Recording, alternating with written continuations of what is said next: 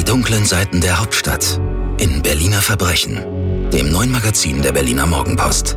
Mit den spektakulärsten Fällen der Kriminalgeschichte. Goldmünzenraub im Bodemuseum, Clanherrschaft im Kiez und vieles mehr. Jetzt im Handel und auf shop.morgenpost.de. Berliner Morgenpost. Das ist Berlin. Es gibt die Doofen bei beiden und bei allen ja. Geschlechtern. Auf Männerseite alles, was die Frauen sagen, alles, was den Titel feministisch äh, in sich trägt, ablehnen und irgendwie doof und, und, und äh, falsch finden. Es gibt auf Frauenseite auch welche, die ja mit diesen Buchtiteln um die Ecke kommen, die wir heute in, in, in Bibliotheken sehen. Äh, Männer und andere Katastrophen. Warum Männer ja. zu nichts taugen. Äh, der Mann, Aufzucht, Haltung, Pflege. Also sowas. Das, das ja, würde ich mal. Du lachst an der falschen Stelle, Schatz. ja, das, das vergleiche ich immer gerne mit den, den Blondinenwitzen oder Herrenwitzen hieß das ja, ja noch ja, früher. Ja. Ne? Das war frauenfeindlicher Mist, die Herrenwitze. Und solche Bücher heute sind schlicht männerfeindlicher Mist. Mhm.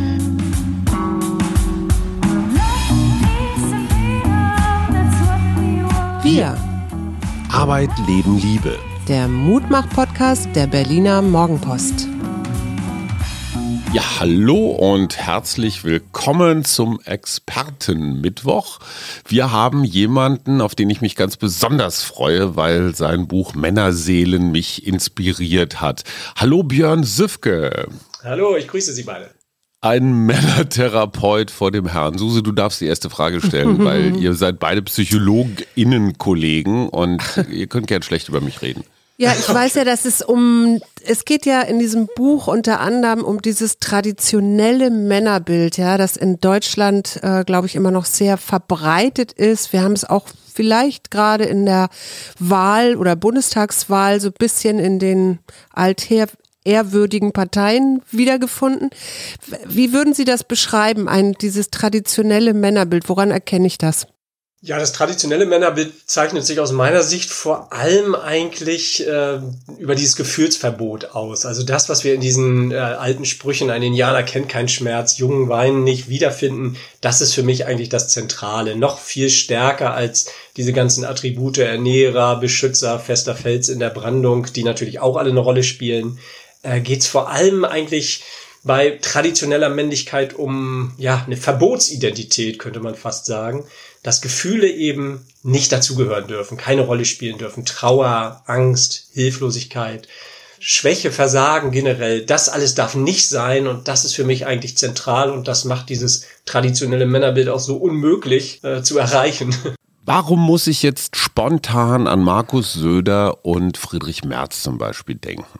Ja, dazu will ich mich jetzt mal nicht dezidiert äußern. Wir könnten sicherlich noch eine ganze andere Menge äh, Beispiele finden. Schon klar. aber, aber ich finde, was wir in der Union erlebt haben in den letzten Monaten, eigentlich seit dem Rücktritt von Angela Merkel vom Parteivorsitz, waren doch die Alphas, die äh, unter großen Verlusten, auch emotionalen Verletzungen, sich da gegenseitig irgendwie kalt gemacht haben oder es versucht haben. Ein Robert Habeck hat auf der anderen Seite mit Annalena Baerbock, wie ich finde, relativ ja ähm, behutsam und auf Augenhöhe agiert. Sieht man da zwei unterschiedliche Interpretationen von Männlichkeit? Ja, im Grunde skizzieren Sie eigentlich eine gesellschaftliche Situation, in der wir uns befinden gerade, eine Situation des Umbruchs sehr gut.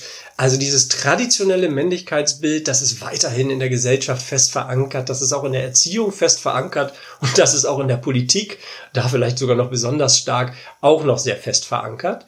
Und gleichzeitig, also ich sage mal bewusst nicht aber, sondern und, also parallel dazu, sehen wir eben auch schon angeregt natürlich durch Frauenbewegung, durch Feminismus, eine ja, Kritik an diesem traditionellen Männlichkeitsbild, die dazu geführt hat, dass jetzt auch viele, viele Männer sich schon mit diesen Themen sehr viel stärker auseinandersetzen, sich mit ihrer eigenen männlichen Identität, Beziehung zu Frauen stärker auseinandersetzen. Ja, und auch davon sehen wir schon die Resultate. Ja, vielleicht wollen wir, können wir jetzt mal Roland Habeck hier als positives Beispiel dafür zu Rate ziehen, aber auch da könnten wir sicherlich andere finden, wo es eben schon sehr viel mehr dieses Augenhöhe mit Frauen gibt, dieses ja stärker auch vielleicht mal einen eigenen Fehler eingestehen können. Also dieses Nebeneinander äh, finden wir tatsächlich auch in den führenden Politpersonen wieder. Ja. Sie arbeiten ja als äh, Männertherapeut explizit, ja, und äh, sind auch in einer Beratungsstelle für Männer. Was äh, wenn Sie so auf die letzten 20 Jahre schauen, was hat sich da verändert? Wer kommt zu Ihnen und was sind so die Themen? Also grundsätzlich hat sich schon mal verändert, dass Männer überhaupt stärker freiwillig kommen. Also auch noch nicht alle, aber wir hatten vor ja, 23 Jahren, als ich angefangen habe, sehr viel stärker die Situation, dass eigentlich die Mehrheit der Männer im Grunde geschickt wurde. Also mit einer Auflage von Gericht, weil sie irgendwie gewalttätig waren, vielleicht in der Partnerschaft. Mit einer Auflage von der Ehefrau vielleicht, die gesagt hat, da muss was passieren, sonst trenne ich mich. Oder mhm. auch vom Arzt. Also unter Druck. Äh, ganz genau, also unter Druck, unter, sagen, wie wir Psychologen dann sagen, extrinsisch motiviert, also ja. von außen motiviert. Ähm, das hat sich ein Stück verändert. Das macht immer noch 40, 50 Prozent unserer Klienten aus.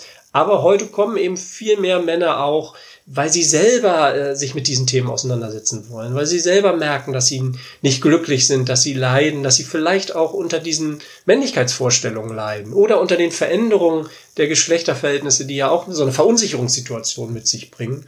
Und insofern haben wir da schon eine Veränderung, die aber, das muss man mal ganz klar sagen, langsam vonstatten geht. Das haben wir bei diesen Veränderungen der Geschlechterverhältnisse, aber generell, das ist nichts, was sich innerhalb von 10 oder 15 Jahren komplett äh, umdreht, sondern das sind, das braucht Zeiträume. Was heißt Zeiträume? Reicht da, reichen da so ein, zwei, drei Generationen? Ich meine, so die Gleichstellungsdebatte ist jetzt wie lange? 50 Jahre vielleicht so im Gange. Wann genau. sind wir damit fertig? Als Mann da, denke ich zielorientiert. Ja, da, da, da, spricht mir dann doch zu viel Ungeduld durch. Also wir werden das sicherlich, Herr Schumacher, mit in unserem halbwegs fortgeschrittenen Alter persönlich nicht mehr erleben, die geschlechtergerechte Gesellschaft. Ich habe mir mal den Spaß gemacht und habe äh, bei einigen äh, Parametern, sage ich mal, also Väter, die Erziehungszeit nehmen, Frauen in Aufsichtsräten, wenn man sich da die Steigerungsraten anguckt, und das sind ja überall Steigerungsraten, mhm. das ja definitiv, ähm, und das dann hochrechnet, dann wären wir bei äh, Geschlechtergerechtigkeit so in 400, 500 Jahren. Also so ein bisschen Geduld müssen sie schon noch aufbringen. Aber wir können es auch ein bisschen äh, positiver betrachten. Nehmen wir mal das Thema Väter, die bei der Geburt ihrer Kinder anwesend sind. Ja. Da hatten wir vor einer Generation, maximal zwei Generationen, noch die Situation, dass das gesellschaftlich gar nicht gewünscht war, dass wir als Bakterienschleudern im, im Kreislauf betrachtet wurden. Heute haben wir fast schon eine umgekehrte Situation, dass es als Normalfall betrachtet wird, dass der Vater dabei ist. Also da sieht man an so einem Einzelbeispiel vielleicht, dass man auch manchmal bei manchen Themen relativ schnell so einen, so einen Sinneswandel hinkriegen kann. Aber das wird bei vielen Themen, die einfach in uns tief eingraviert sind, nicht ganz so schnell gelingen. Genau, darauf wollte ich jetzt gerade mal hin, hinaus. Sie sagen tief eingraviert. Äh, wie, wie kann ich mir das vorstellen? Also Sie hatten eben schon dieses Thema Beispiel Glaubenssätze, ja, also ein Indianer kennt keinen Schmerz. Aber äh, wo ist, wo ist das Problem für Männer da so an ihre Gefühle ranzukommen? Ja, mit eingraviert meine ich, dass uns ja auch weiterhin auf allen Kanälen, wenn wir mal da sensibel hingucken, äh, weiter signalisiert wird, dass Gefühle, bleiben wir mal bei diesem Punkt, äh, zum Mannsein, zum Junge sein nicht dazugehören. Also wenn sie ins Spielwarengeschäft reingehen, dann werden die Jungs ja quasi direkt äh, nach rechts oder nach links, je nachdem, äh, geleitet in die schwarze Abteilung mit Star Wars und, und Helden und Rittern und auf jeden Fall wenig Büchern über Jungs und Gefühle oder Männer, die mhm. Gefühle an den Tag legen und äh, da, da irgendwelche Geschichten darüber. Ähm, das geht in der Erziehung weiter, wo natürlich äh, die heutigen Mütter- und Vätergenerationen auch noch so aufgewachsen sind, dass diese Männlichkeitsbilder bei den Frauen auch drin sind mhm. und bei den Männern, den Vätern selbst äh, eben auch ganz stark drin ist, dass eigene, die Wahrnehmung eigener Gefühle äh, gar nicht so leicht ist. Das kann man ja auch nicht einfach answitchen dann äh, mit 40, weil man sagt, oh, jetzt bin ich Vater, jetzt muss ich Modell sein. Wenn ich das nicht so sehr erlernt habe, dann habe ich damit auch als erwachsener Mann Schwierigkeiten und dann kann ich es weiter äh, an die nächsten Generationen eben auch nicht so gut weitergeben, eine solche Gefühlsoffenheit, eine solche Gefühlsbetontheit. Mhm. Und so bleibt es eben dabei, dass das doch noch über ein paar Generationen immer noch weiter transportiert wird. Insofern, äh, wir werden einfach da ein bisschen Geduld haben müssen, bis sich das vollständig äh, ja, rausgemittelt haben wird. Wenn jetzt so ein Mann zu Ihnen kommt, der irgendwie merkt, dass er da ein Problem hat, äh, was sind das dann für Themen, an denen er das dann merkt? Oder so haben Sie da sowas äh, festgestellt, dass es da so ganz spezielle, häufige Muster, Cluster, sonst wie gibt? Naja, sagen wir ehrlich, also bevor jemand in die Beratungsstelle kommt, auch heute noch, da muss auch irgendwas an irgendeiner Stelle richtig, richtig wehtun. Also da muss ja. was echt gegen die Wand gefahren sein. Oft ist es die Partnerschaft. Ähm, mhm. Ähm, aber da kommen, so ehrlich müssen wir sein, die meisten Männer auch nicht dann, wenn es Probleme gibt, sondern wenn es eigentlich schon zu einer Trennung gekommen ist. Das heißt, oder gesundheitlich gab es einen so schweren, äh, ja, eine so schwere Problematik, äh, dass der Mann gar nicht mehr anders kann, als sich Hilfe zu holen. Also meistens ist es schon so, dass erst was Schwerwiegendes passiert sein muss, bevor äh, sich jemand Hilfe holt. Häufige Themen sind sicherlich Partnerschaft, Sexualität. Also in dem Bereich spüren Männer doch dann am häufigsten, dass etwas fehlt, dass etwas nicht so läuft, wie sie es sich wünschen.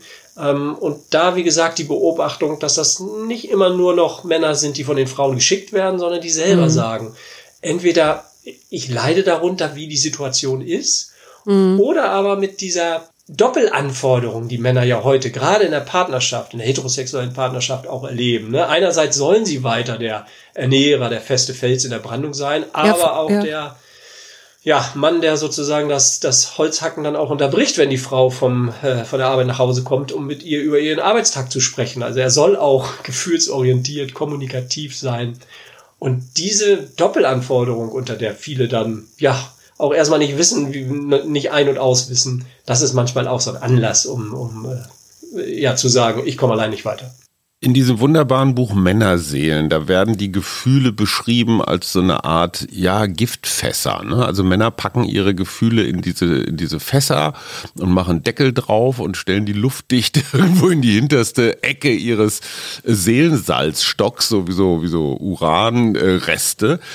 Welches Gefühl quält Männer ganz besonders oder wo gehen sie am wenigsten gerne ran? Zu Ihrer wunderbaren Metapher nur eine ganz kurze Bemerkung. Ähm, natürlich ist das was, was nicht bewusst passiert. Also das Klar. will ich jetzt noch, ja, genau, mhm. einfach einmal dazu sagen, damit nicht wieder dieser Eindruck entsteht. Das haben wir so gelernt. Ja, genau, wir Männer machen das irgendwie absichtlich bewusst, weil wir das nicht wollen, weil wir uns damit nicht beschäftigen wollen. Nein, das haben wir so gelernt und das ist unbewusst drin. Das ist mir immer ganz wichtig, weil sonst wir Männer irgendwie als, als, als blöd, als uninteressiert, als emotional emotional minder bemittelt rüberkommen. Nein, also ich sag's immer lieber sogar ein bisschen männerdramatischer. Diese Fässer wurden uns weggenommen, wenn man so will, und, und, mhm. und weggepackt quasi von der Gesellschaft. Und um auf die Frage zu antworten, welches Gefühl, ja, ich würde fast sagen, dass das, was am schlimmsten vielleicht für, für Männer ist, um so diesem traditionellen Bild weiter entsprechen zu können, ist eigentlich Hilflosigkeit. Also nicht weiter wissen gar keine Antwort Kontrollverlust. Haben. Kontrollverlust, der damit einhergeht. Mhm. Das ist wirklich die ultimative Schwäche sozusagen, nicht weiter zu wissen. Ein Mann weiß immer Rat, ein Mann weiß immer weiter. Das sehen wir auch wieder bei den Politikern. Da sagt nie jemand auf eine Frage, Puh, das ist eine gute Frage. Da muss ich mal drüber nachdenken. Weiß ich jetzt spontan gar, nicht, gar keine doch, tolle Antwort. Doch, sagt ja? einer. Wer hat das Ja, gemacht? Äh, ich, ich habe gerade sechs Teile Kevin Kühnert, eine NDR-Dokumentation gesehen und der, dieser junge Mann von 30 Jahren, vielleicht ist er noch nicht abgeschliffen oder ausgehärtet genug, aber der sagt tatsächlich auch in Interviews, zu dieser Frage kann ich jetzt nichts sagen, da muss ich erst nochmal drüber nachdenken. Und das fällt auf, weil das würde man von einem Söder, von einem Schröder, also damit wir es jetzt nicht nur in der Union ist, ich glaube selbst von einem Christian Lindner würde man das nicht hören und ich finde, das ist eine neue Qualität. Aber wie gesagt, vielleicht auch ein Zufall. Na, das ist vielleicht kein Zufall. Man wird es auch von seinem Parteikollegen Scholz im Übrigen nicht hören. Äh, die Doku Stimmt. muss ich mir angucken, weil das wäre dann ja wirklich ein Positivbeispiel, was ich wunderbar benutzen könnte äh, in Zukunft. Und was vielleicht wieder zeigt, ähm, nochmal, diese Parallelität der, der Männlichkeitskonstruktion sozusagen.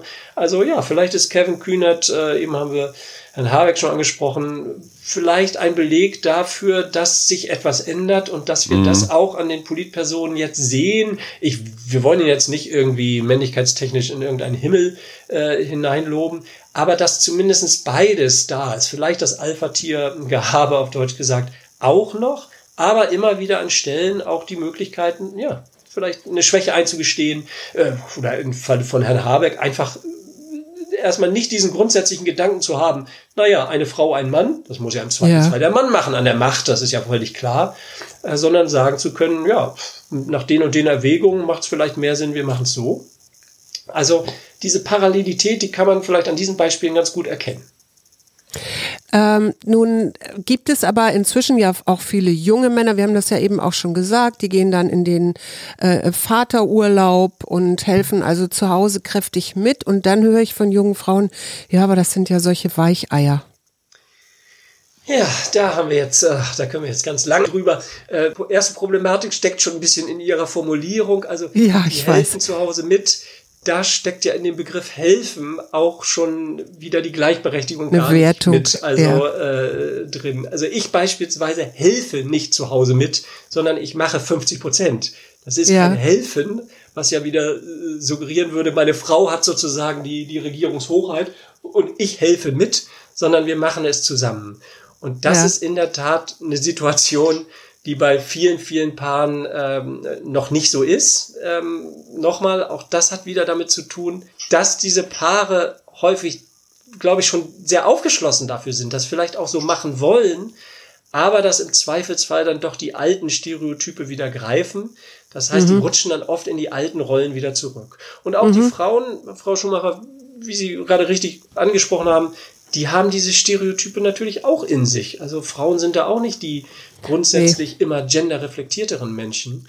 Die Und da haben- muss ich mal kurz, Ja. da muss ich mal wirklich kurz rein, weil auch das habe ich aus Männerseelen gelernt. Es gibt diese, äh, wie soll ich sagen, diesen Retterinnen-Mythos. Also die Frau als äh, Kanal, als Möglichkeit, zu den Gefühlen Zugang zu finden für den Mann. Und, und der Retterinnen-Mythos ist immer so, harte Schale, weicher Kern. Und ich muss jetzt einfach mal durch die harte Schale durchbohren und ich muss ihn, ja, zu seinem Innersten führen. Also so eine, ja, so eine Erlöser-Erwecker-Mentalität. Ist die toxisch oder ist das eigentlich ganz gut? Naja, ein Stück von beiden. Also zum einen ist es natürlich schon grundsätzlich so, dass wir auch für unsere Partner, Partnerinnen so ein Stück, ich sag mal, Therapeutinnen sein können. Also, dass wir ihnen auch äh, helfen können, Zugang zu bekommen. Und ja, ja. oft ist es für, für Männer tatsächlich die Situation, dass die Partnerin die einzige Person ist, mit der solche Gefühle überhaupt mal thematisiert werden. Und insofern hat sie da vielleicht schon äh, eine gute Möglichkeit, das zu tun. Ein guter Freund hätte diese Möglichkeit natürlich genauso, aber den haben die meisten Männer ja oder viele, viele Männer ja nicht. Insofern einerseits ja, aber andererseits, wenn Sie es mit diesen Worten äh, äh, ansprechen, Retterinnen-Mythos, ja, dann hat es natürlich tatsächlich was Toxisches. Ich sage immer dieses Nussknacker-Bild. Ja. Man muss einmal die harte Schale von dem Manne knacken und dann wird man auch für Ja, immer und ewig vom süßen Fruchtfleisch äh, profitieren können, sozusagen, kosten können. Äh, das ist ja auch eine völlige Verkennung psychologischer Mechanismen. Nochmal, das sind Abwehrstrukturen, die wir verinnerlicht haben, die wir verinnerlichen mussten, nur weil ich die einmal außer Kraft setze, das ist dieses Katharsis-Denken, äh, sind die nicht ein für alle Mal zerschreddert sozusagen. Also insofern, so wird's auch nicht laufen, selbst wenn man es sich so wünscht. Insofern ja und nein. Es ist äh, eine Möglichkeit, gerade in der Partnerschaft auch da Zugang zu finden, aber äh, man sollte auch nicht zu sehr in der eigenen Familie herumtherapieren. Äh, wie jetzt für mich ist das ja immer so ganz klar, ne? Wir haben jetzt 10.000 Jahre Patriarchat. Also, wo soll denn das sonst auch herkommen? Ein anderes Denken und vielleicht auch ein weibliches Denken oder eine weibliche Sprache. Also wir haben ja gerade erst diese ganze Gender-Debatte äh, wieder in der Sprache. Ähm, also frage ich mich, wie, wie kommt man denn da überhaupt raus aus dem Ganzen? Also ist im Grunde relativ einfach, theoretisch gesprochen, relativ einfach. Das, das geht nur über äh, Reflexion, also über Nachdenken über diese Dinge, über Sprechen über diese Dinge, was ja nun wieder Reflexion anstößt. Also was wir brauchen ist, ich sage mal gerne Bildung, Bildung, Bildung.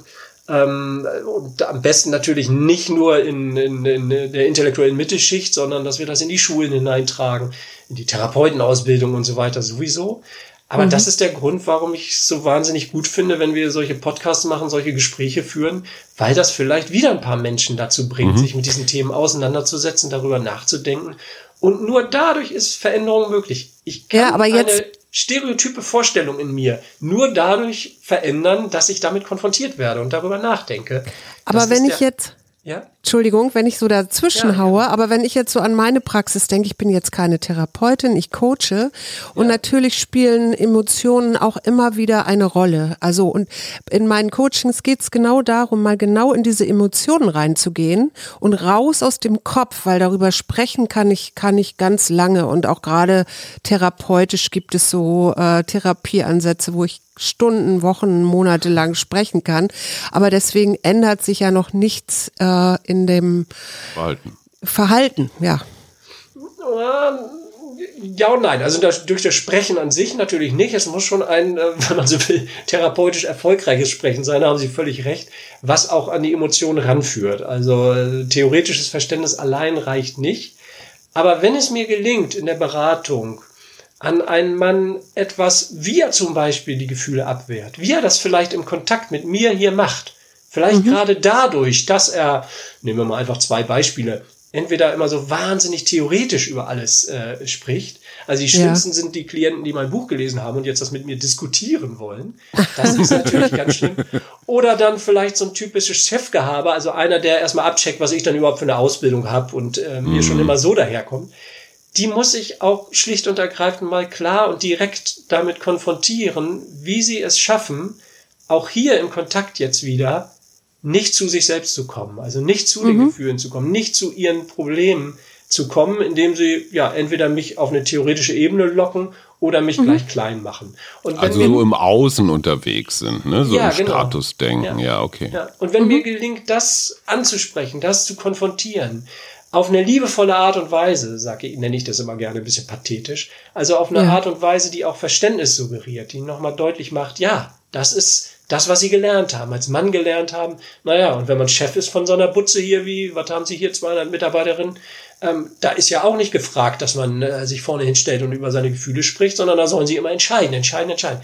Wenn ich mhm. das so ein bisschen würdigen kann und darauf eingehen kann, dann mache ich die Erfahrung, dass die allermeisten Männer dann auch offen dafür werden, dass ich ihnen sehr klar und sehr direkt auch sage, was es sie kostet, wenn sie ja ihre Gefühle auf diese Art und Weise abwehren, wenn sie nicht mit sich und auch mit anderen Menschen in Kontakt kommen. Und dann kommen wir so langsam dahin, dass sich ja ganz häufig auch ja vielleicht so eine Traurigkeit darüber, was man verpasst an Beziehung ja. vielleicht zu den eigenen Kindern, zu zur eigenen Partnerin, eigenen Partner, äh, dass sich die auch langsam einstellt. Mhm. Und jetzt äh, möchte ich nochmal zurück. Wir hatten ja den Habeck schon. Gibt es jemanden, wo Sie sagen würden, ähm, das ist jemand, so stelle ich mir den neuen oder den modernen Mann vor, der eben auch über seine Gefühle spricht oder seine Gefühle wahrnimmt? Gibt es sowas überhaupt schon, so ein Role Model? Nein. Nein. Gibt es nicht. Nein?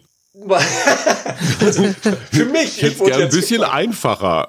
Ich hätte jetzt gern drei super Vorbilder, an denen ich mich orientieren kann. Nein, Herr Obama. Wäre, das wäre überhaupt nicht, oh um Gottes Willen, auch noch Obama. Nein, also der ist ja nun wirklich so äh, geradezu perfekt in der Außenwahrnehmung. Äh, wollen wir das, Herr Schumacher, wollen wir jetzt ein neues Superman-Bild, was jetzt nicht mehr der Marlboro Man ist, der. Ah, okay, verstehe. Der, der wir also nicht sein raus konnten. aus der Superman-Falle. Ja, natürlich. Das ist ja so ein bisschen same, same, but different, ne? Alter Wein in mm. neuen Männern sozusagen. Ähm, also, das ist nicht, was ich mir unter Emanzipation vorstelle. Das ist nicht, was ich mir darunter vorstelle, mal zu dem zu kommen, was meine Form von Mannsein ist. Ähm, sich jetzt neue, ja, Superman-Bilder, aber jetzt natürlich Bilder von Männern, die beide Formen sozusagen, also das eher traditionelle wie auch das eher moderne, auf wunderbarste Art und Weise miteinander verknüpfen. Also Waschbrettbauch und äh, immer sensibel. Er beschreibt um nicht, Schatz. Das wäre toll, natürlich. Der sensible Waschbrettbauch. Das, das, das wollen wir alle sein, aber um Gottes Willen, da, da wäre ich der Letzte, der sich jetzt hinstellt und sagt, das ist jetzt das neue Leitbild. Also das wäre wirklich ein Leitbild mit D. Mhm. Äh, im wahrsten Sinne des Wortes eins, was nur neue Leidenschaft, äh, indem wir einen noch größeren Rucksack äh, den Männern sozusagen aufpacken. Äh, ja. Nein, ich fände gut, wir könnten einfach Mann sein, so wie wir es einfach sind, mit dem Traditionellen, was ich persönlich halt in mir trage und dem eher Modernen, was ich persönlich in mir trage und beides vielleicht mit ein bisschen Milde betrachten. Ich habe ja auch eines gelernt bei meinen ganzen Recherchen und Gedanken darüber, dass diese Mann-Frau-Dualität, also diese, dieses Polare, dass dieses Gegensätzliche eigentlich auch nicht so richtig zeitgemäß ist. Wenn die, äh, äh, die Bundesregierung beschließt, auch das dritte Geschlecht als eine Form des eben Unpolaren anzuerkennen, ist das für mich schon ein, ein ganz gewaltiger Schritt. Auf der anderen Seite sehe ich gesellschaftlich eine heftige Debatte, gerade bei, ich sag mal, etwas politischer motivierten, etwas entschlosseneren Feministinnen, die sagen, alle Männer sind Schweine und eigentlich brauchen wir sie überhaupt nicht. Das heißt, irgendwie sind wir so zwischen diesem Polaritätenspiel, wie gesagt, was wir auch äh, auf dem Weg zur Augenhöhe gerade spielen. Und auf der anderen Seite finde ich diese Idee von den fluiden Geschlechtern ganz interessant, merke aber auch, dass es mir ein bisschen unheimlich ist als äh, Jahrgang 64. Ja, ich finde, Sie haben wieder wunderbar die gesellschaftliche Situation, die, die, die, die, die Umstellungssituation, wie soll man das nennen? Ja, die Fluidität auch der, äh, Geschlechterverhältnisse, wie wir sie gesellschaftlich erleben, gut beschrieben. Also all das ist präsent. Wir haben jetzt, ich fange mal an mit Glas halb voll, wir haben jetzt eine Diskussion sogar nicht nur über Geschlechterstereotype, Geschlechterrollen, sondern schon über diese Bi Vorstellung von Binarität. Ich bin fest ja. davon überzeugt, dass wir in, in, in 10, 20, 30 Jahren werden wir auch definitiv mehr als 1, 2, 3 Prozent der Bevölkerung haben, die sich als äh, non-binär, als, äh, als trans, als ähm, genderfluid äh, bezeichnen werden, weil wir die Möglichkeit haben, den Menschen, diesen Menschen die Möglichkeit gegeben haben werden, das in sich zu entdecken und zu erspüren. Das wird definitiv so passieren und diese Offenheit beginnt gerade sich zu entwickeln. Das ist definitiv da.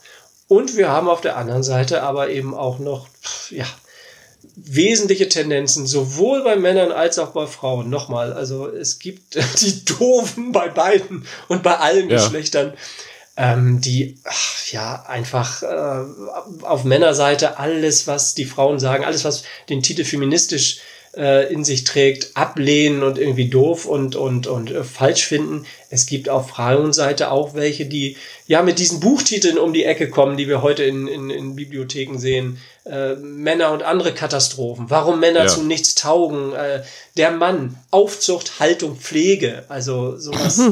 Das, das ja, würde ich mal. Du lachst an der falschen Stelle, Schatz. ja, das, das vergleiche ich immer gerne mit den, den Blondinenwitzen oder Herrenwitzen hieß das ja, ja noch ja, früher. Ja. Ne?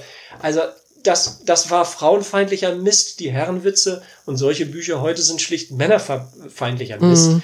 Aus meiner Sicht gibt's tatsächlich diese, im Grunde diese Spaltung in Frauen und Männer eigentlich nicht so sehr, sondern wir haben eigentlich eher eine Spaltung in auf einer Seite Frauen und Männer und auch Non-Binäre, die sich mit diesen Themen auseinandersetzen, die eine geschlechtergerechte Gesellschaft wollen, die das reflektieren können, die auf Augenhöhe agieren können und dann haben wir auf der anderen Seite einfach diejenigen, äh, die das nicht anstreben, die vielleicht auch noch nicht die Möglichkeit hatten, sich darüber Gedanken zu machen, weil sie in so ja. traditionellen Milieus unterwegs sind. Da mhm. besteht eigentlich die Spaltung der Gesellschaft und wir müssen aus meiner Sicht, da bin ich ziemlich parteiisch, einfach sehen, dass die erste Gruppierung größer wird.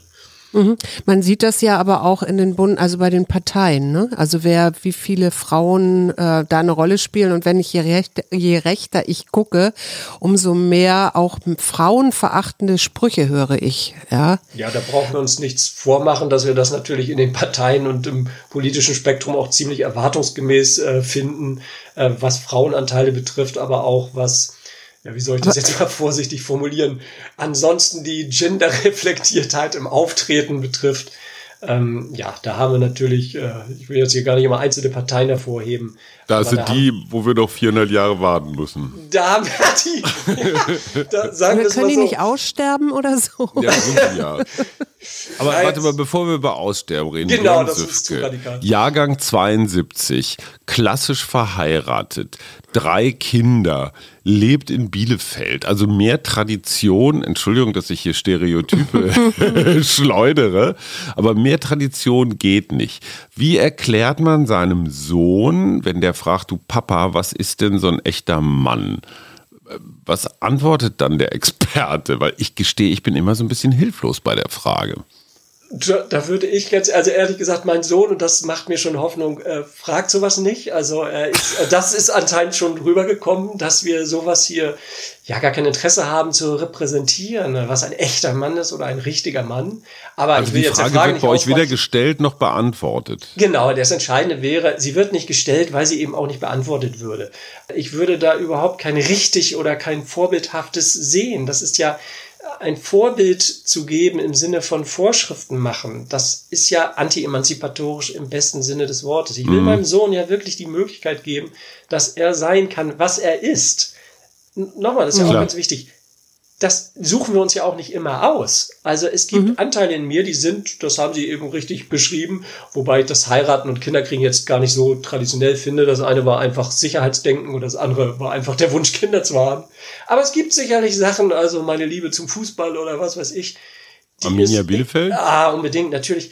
Äh, also auch der Masochismus, das ist also traditionell männlich und äh, das ist in mir angelegt und äh, ich habe auch kein Interesse jetzt zu sagen, uh, das ist aber jetzt so männ traditionell männlichkeitsassoziiert, jetzt versuche ich mal, mich dafür nicht mehr zu interessieren. Warum denn?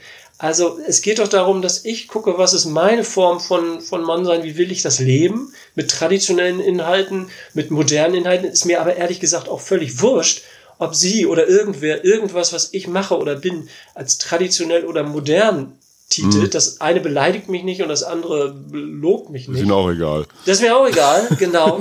ähm, und genau das versuche ich meinem Sohn weiterzugeben. Ich sage, also du bist äh, ein Junge, beziehungsweise selbst das setze ich nicht, sondern ich frage ihn auch, habe ihn auch schon gefragt, ob er sich definitiv als ein solcher sieht. Und äh, nur weil er das biologische Geschlecht hat, muss das ja, wir haben das Non-Binäre eben angesprochen, Ja. nicht seine Gender Identity äh, sein. Äh, er sieht sich aber so und dann frage ich ihn, ja, und was heißt das für dich? Was bedeutet das für dich? Und was immer er antwortet, ist seine Form von Junge sein, ist seine Form von Mann sein. Was macht Ihnen Mut? Och, ich, ich denke, wir haben ein paar Sachen schon angesprochen, die mir Mut ma- machen. Ich kann es vielleicht nochmal äh, hervorkehren. Mir macht Mut, dass wir viel, viel mehr als vor zehn Jahren schon äh, über diese Themen sprechen. Also ich bin ja mit dem Thema schon tatsächlich 20, 23 Jahre äh, unterwegs. Als ich im Studium mich damit beschäftigt habe in den 90er Jahren, da gab es in der Bibliothek drei Bücher zum Thema Männlichkeitskonstruktion.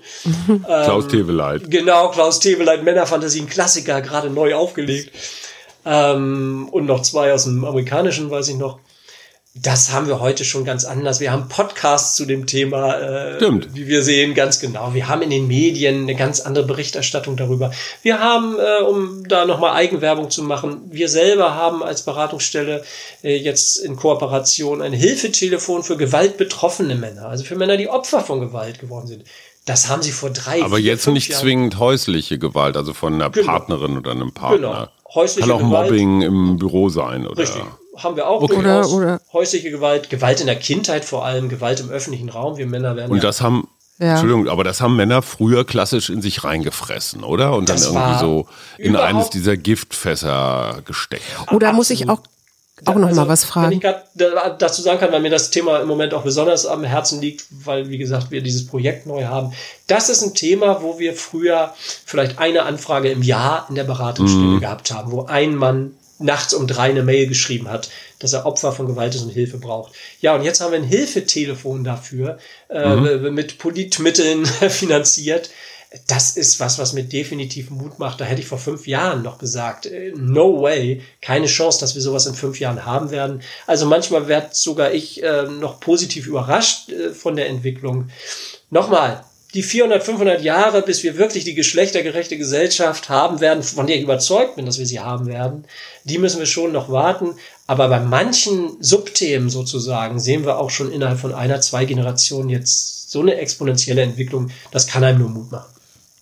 Ich äh, habe noch eine Frage, weil das äh, mich immer mal wieder beschäftigt. Also wir, es gibt ja Frauenhäuser und die gibt's ja auch schon ziemlich lange und die haben natürlich auch mit häuslicher Gewalt und so zu tun. Gibt es eigentlich inzwischen auch ein Männerhaus?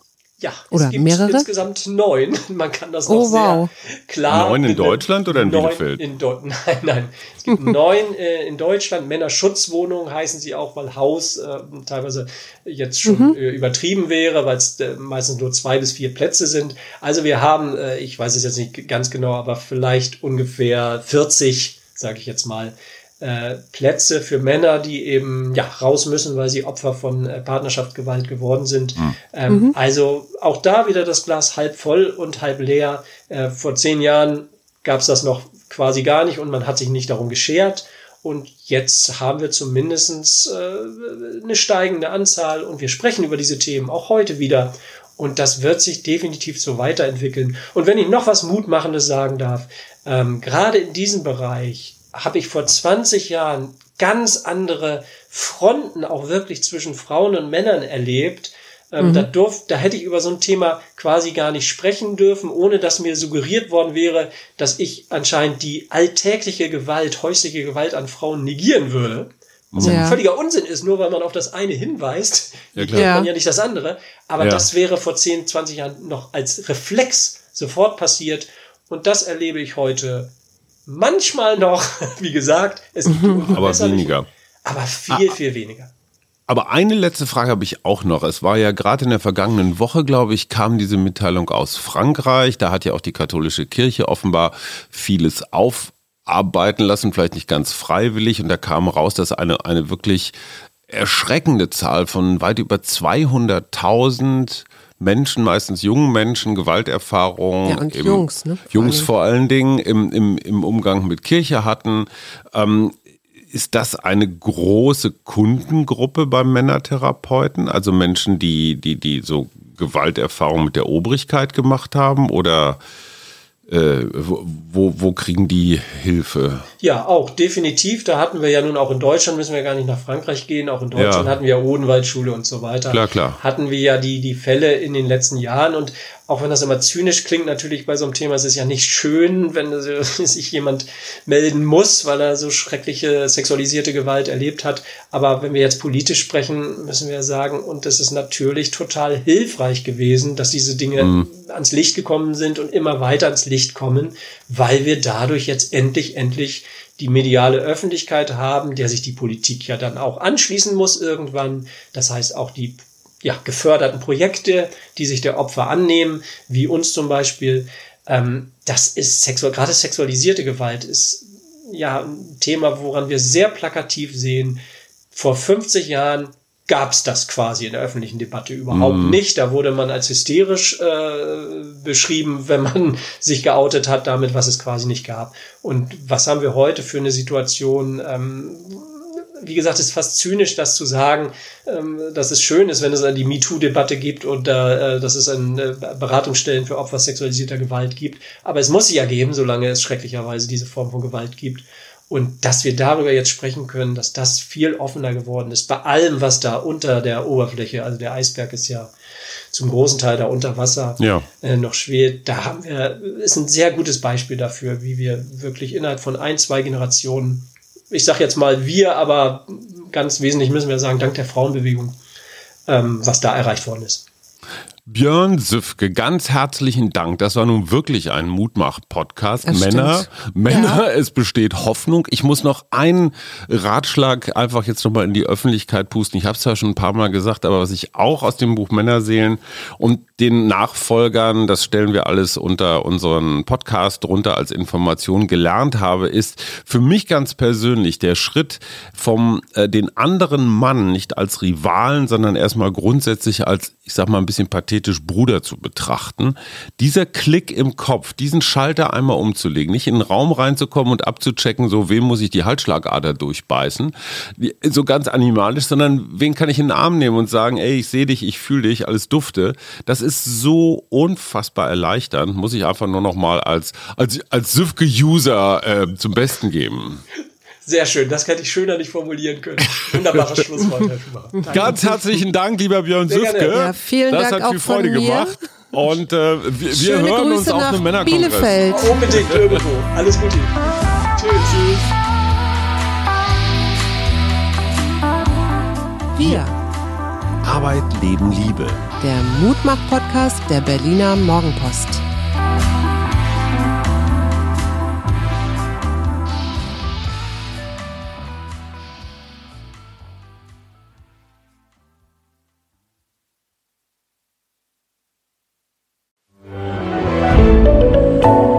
Podcast von Funke.